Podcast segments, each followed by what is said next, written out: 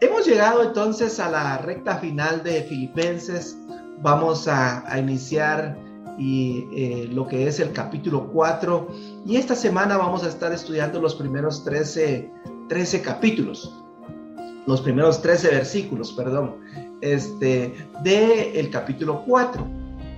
Y hemos estado en esta serie El secreto para ser feliz y hemos encontrado esos hábitos, esas, esos ejercicios eh, que nosotros debemos de realizar en nuestra vida diaria para que nuestra vida pueda caminar dentro de esa felicidad que Dios tiene para nuestras vidas. Rápidamente les recuerdo, Filipenses solo tiene cuatro capítulos. Filipenses es una carta de agradecimiento, es una carta donde el apóstol Pablo hace un llamado a la unidad, hace un llamado a que nosotros nos podamos regocijar en él.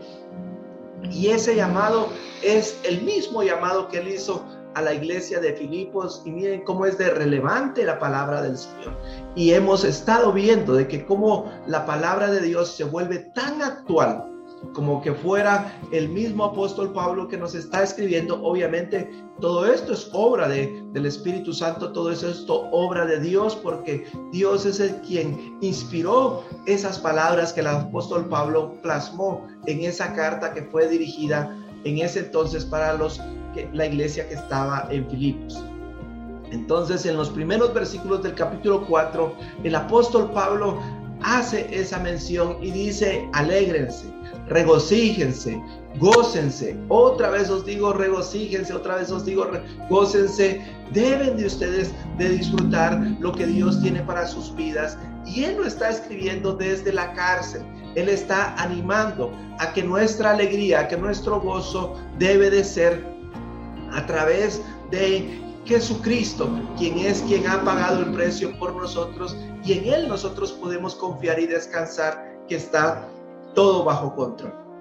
En el siguiente versículo, Él hace una mención y cabe mencionar que es una iglesia donde normalmente lo que hacían era leerla públicamente, no se la pasaban de de, miembro en miembro, o sea, de cada uno de los que pertenecían a esa iglesia. La leían públicamente y él hace una mención de dos personas. Casi nunca menciona a las personas por su nombre directamente, pero sí, en este caso, él menciona a Evodia y a Sintique.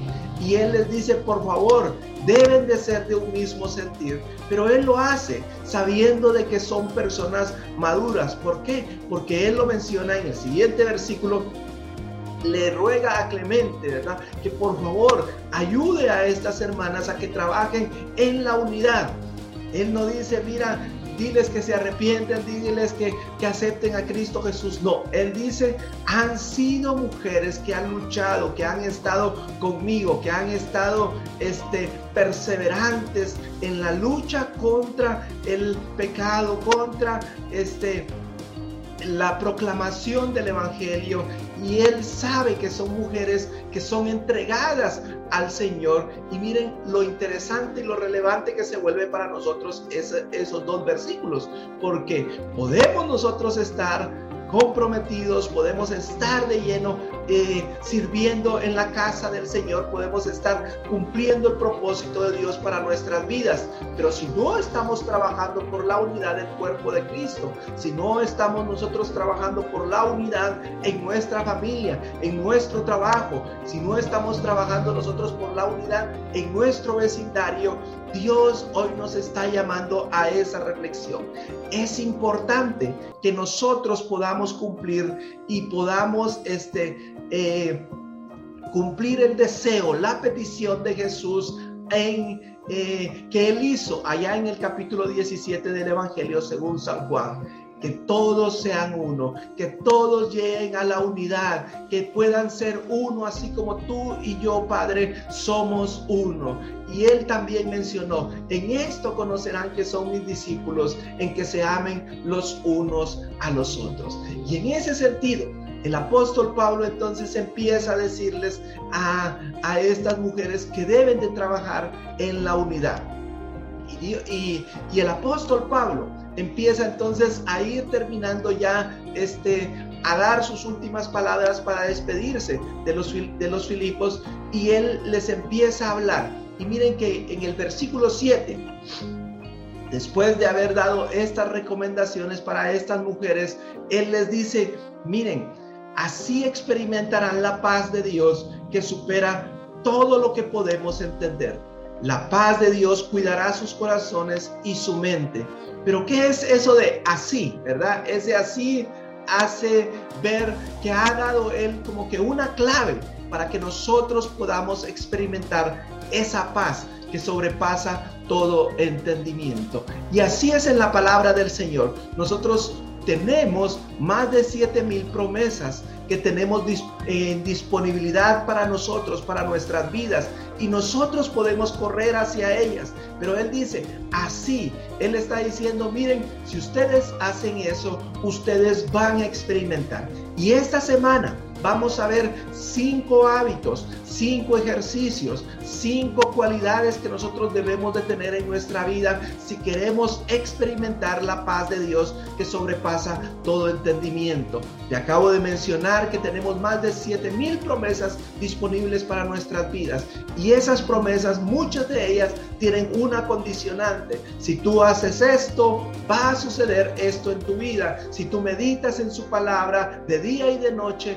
todo lo que hagas va a prosperar. Si tú me buscas, si tú me clamas a mí, yo te voy a responder. Y así es, ¿verdad? Y es entonces en ese contexto, ¿verdad? De conocer las promesas de Dios, el apóstol Pablo dice, así ustedes experimentarán esa paz de Dios que sobrepasa todo entendimiento.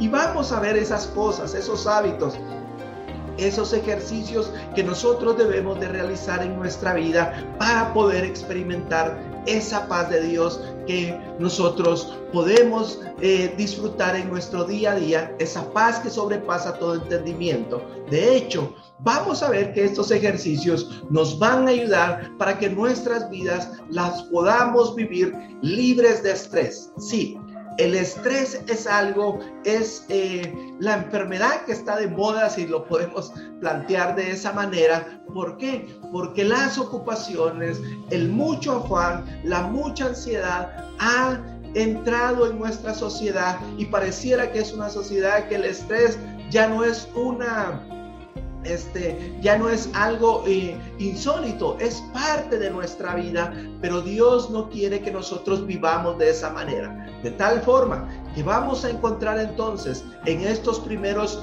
13 versículos de Filipenses 5, 5 hábitos que nosotros podemos aplicar hoy en nuestra vida y que vamos a estar aprendiendo en el transcurso de la semana. ¿Para qué? Para vivir sin estrés. Número uno, este, en este día vamos a ver el número uno. Y número uno, si quiero dejar de estresarme, si quiero vivir una vida sin este, el estrés que el mundo está acostumbrado a vivir y que Jesús hoy me está diciendo que eso no es parte de mi configuración, debo primero de preocupar, debo de dejar de preocuparme por cualquier cosa. No te preocupes por cualquier cosa. ¿Por qué? Porque la fuente número uno del estrés es la preocupación. Cuando nosotros estamos preocupados, realmente no estamos viviendo dentro del diseño original que Dios ha diseñado para nuestras vidas. En Filipenses capítulo 4 y versículo 6 dice, no se preocupen por nada. Eso dice en la primera parte del de versículo 6 de Filipenses en el capítulo 4. No se preocupen por nada. Y miren, esto pareciera contradictorio. Como no me voy a preocupar? ¿Sería yo irresponsable? ¿Sería yo este, una persona dejada? No, no estamos hablando de eso. Dios está diciendo acá, ustedes no deben de preocuparse, deben de hacer algo en vez de eso, ¿verdad? En vez de preocuparse, no está diciendo deja las cosas ahí, sé un irresponsable, alguien lo va a hacer por ti. No, Él está diciendo, debes de aprender a que la preocupación no es parte de tu configuración. ¿Y hay alguna excepción a esta, a esta ordenanza? No la hay. ¿verdad? Dios está diciendo categóricamente, no se preocupen por nada. Y esta es una gran afirmación en la cual nosotros podemos descansar el día de hoy. Podemos confiar en que Dios está al cuidado de nosotros. Y Jesús cuando inició su ministerio, dio un gran sermón, el gran sermón del monte, que está registrado en más de 100 versículos en los capítulos 5, 6 y 7 del Evangelio según San Mateo. Y él dedicó una gran parte de sus enseñanzas a hablar acerca de la preocupación. Y Jesús nos da cuatro razones por las cuales nosotros no debiéramos de estar preocupados, no debiéramos nosotros de estar viviendo nuestras vidas con preocupación.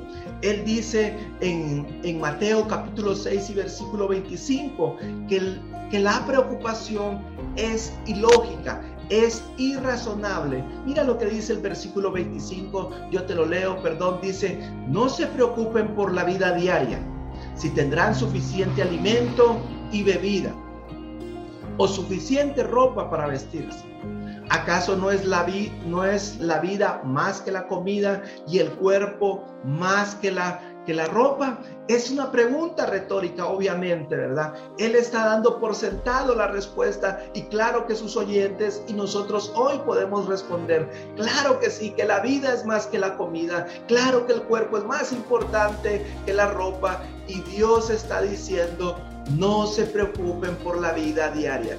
Es ilógico que ustedes empiecen a preocuparse por las cosas de este mundo, por lo que los gentiles están preocupando. Ustedes deben de buscar el reino de Dios y todo lo demás les será añadido. Deben de buscar primeramente el reino de Dios. Pero Dios, Jesús está diciendo, son palabras de Jesús, y Él dice que la preocupación es ilógica, es irrazonable. ¿Por qué? Primero, porque la, la preocupación exagera el problema. No sé si te recuerdas la última vez que te preocupaste o tal vez hoy amaneciste preocupado y te vas a dar cuenta que la preocupación lo que hace es recibir una información. ¿Y qué es lo que hace? explotar, ¿verdad? Es como que hubieran encendido una pequeña mecha, solo te dejan un pensamiento y de repente nuestra mente arma un escenario y si recuerdas esas preocupaciones que has tenido en el pasado, te vas a recordar también que nada de lo que tú imaginaste, nada de ese gran escenario que nuestras mentes nos eh, proporcionan, se realizó. Entonces, Jesús dice que es irrazonable, es ilógico que tú te preocupes, porque la preocupación siempre exagera, siempre este, va a ser más grande el problema de lo que realmente es. Y número dos, este nunca ha funcionado. Sí, el preocuparte es inútil, nunca ha solucionado un problema y entonces Jesús dice, no debes de preocuparte. Hay otra, hay otra razón por la que Jesús dice que no debes de preocuparte. ¿Por qué? Porque es antinatural. Y eso lo vemos en el versículo 26. Jesús dice, miren los pájaros. No plantan ni cosechan, ni guardan comida en los graneros, porque el Padre Celestial los alimenta. ¿Y no son ustedes para Él mucho más valioso que ellos? Él está diciendo, toda la creación yo la sustento y eso es lo que dice Hebreos. En Él se sustentan todas las cosas. Y mira, yo proveo para todos los, los animales, para toda la creación.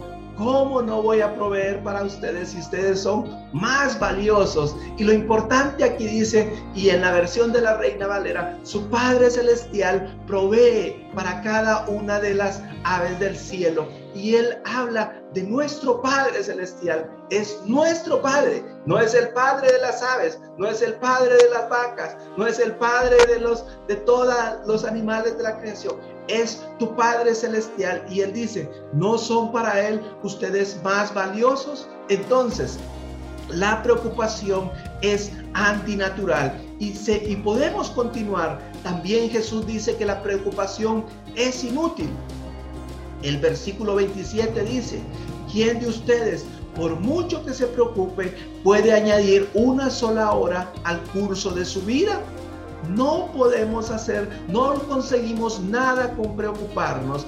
Es inútil que nosotros nos estemos preocupando. La preocupación no tiene nada de utilidad en tu vida. Entonces Jesús dice, no te ocupes de la preocupación, debes de confiar en mí. ¿Por qué? Porque yo estoy al cuidado tuyo. Yo puedo suplir para tus necesidades.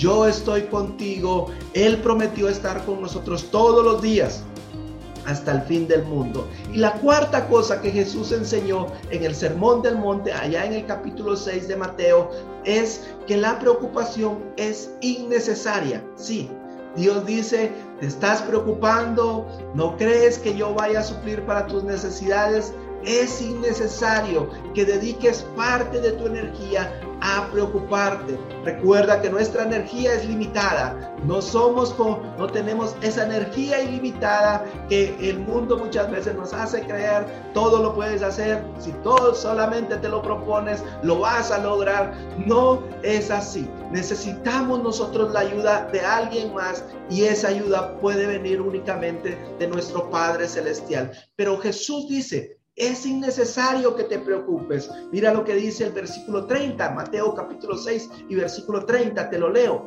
Si Dios cuida de manera tan maravillosa a las flores silvestres que hoy están y mañana se echan al fuego, tengan por seguro que cuidará también de ustedes. ¿Por qué tienen tan poca fe? Y hemos estado estudiando nosotros a través de esta serie el secreto para ser feliz. Y hemos dicho que la felicidad es una decisión. Sí, es algo que tú decides y eres tan feliz como tú lo decidas. No puedes culpar tú a tu esposo, a tu esposa, a tu trabajo, a tus amigos, a la sociedad por tu infelicidad. Tú decides ser feliz. Pero entonces, Tú decides también si te vas a preocupar o no te vas a preocupar. Pero Jesús está diciendo acá, es innecesario, Adonías, que te estés preocupando por esas cosas. Si yo cuido hasta de las plantas, si yo visto a las plantas, si yo cuido de las, de las aves del cielo, ¿cómo no voy a cuidar de ti? Y esto realmente, mira, cuando nosotros nos preocupamos, tal vez sin quererlo o tal vez no lo sabíamos, pero yo te lo digo en esta mañana, esto ofende tanto a Dios. Sí, la preocupación ofende a Dios y es es como que mi hijo, ¿verdad? Cristian tiene 13 años. Él viniera y me dijera, papi, gracias por haberme ayudado estos 13 años. Yo voy a ver qué hago por mi vida. No creo que seas capaz de poder sostenerme, de poder suplir para mis necesidades. Voy a ver yo cómo salgo adelante, ¿verdad? Yo tengo que ver qué hago.